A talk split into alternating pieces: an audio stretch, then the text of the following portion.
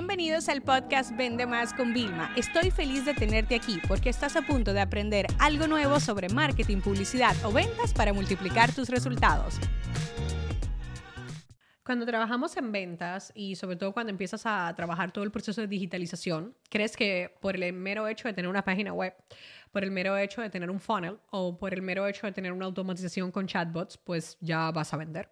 Y que no solamente que vas a vender, que eso es bastante mm, em, pues normal que ocurra y de una manera muy fácil, mucho más fácil de lo que nos imaginamos, cuando tenemos buenos productos y servicios y buenas ofertas, sino que, que, que, vas a ganar dinero y que va a ser con un retorno increíble. No, no, no, no, no, permíteme que te, te, rompa esa idea en tu cabeza.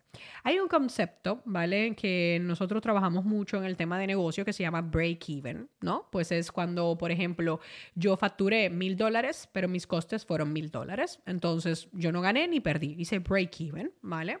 Entonces, muchas veces, eh, nosotros cuando, sobre todo, trabajamos en servicio, nos hacemos así como que, ay, no, pero bueno, no importa porque gané experiencia. No, no, no, no, no, no. En los negocios tenemos que definir las estrategias que son para break-even, pero porque ganamos detrás, ¿vale? Y las estrategias que dan ganancias desde el principio. ¿Qué es lo que pasa? Que hoy en día, con los costes de publicidad tan elevados, ¿vale? Tenemos que priorizar lo orgánico, que espero que de verdad lo estés priorizando en el tema de ventas, porque tus clientes ya te siguen. Tus clientes a lo mejor son amigos de alguien que ya te sigue. O sea, esto es muy importante de entenderlo. Pero también es verdad que hay un break-even funnel. Hay funnels, embudos, campañas que hacemos que no son para ganar dinero, porque lo que nosotros hacemos es que ganamos detrás algo más grande o algo con más margen. Por ejemplo, eh, si yo voy a vender el programa nuevo de, para profesionales de servicios y yo lo que quiero vender es el programa que cuesta 1.100 dólares, yo puedo decir, ok, ¿cómo yo genero leads ¿vale? Y ventas ese programa prácticamente gratis, porque si yo me voy a publicidad, ¡puf! Funnels, cuando, antes de cambiar este programa, podría costarnos entre los costes de los comerciales, eh, los costes de publicidad, más unos costes ahí que ponemos operativo, me podría costar 500 dólares cerrar una venta de 1100. Gracias. O sea, porque no se dejen engañar con lo que ustedes ven, ¿vale? Sin embargo, si yo ahora cojo y creo un producto de 20 dólares, 17, 27, algo así, ¿no? De, mira, cómo crear propuestas que tengan el 80% de, de cierre, ¿vale? Y eso lo vendo por ese precio.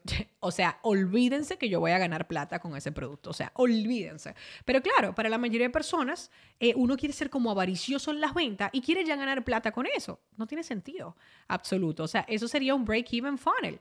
Tú piénsalo como una campaña de relaciones públicas oculta. Más personas van a conocer tu marca. Tú piénsalo como también, wow, mira, o sea, tengo esta opción también para tenerlo. Pero realmente el único objetivo de ese funnel es filtrar a personas, ¿vale? Que sí son candidatas para el programa de 1100.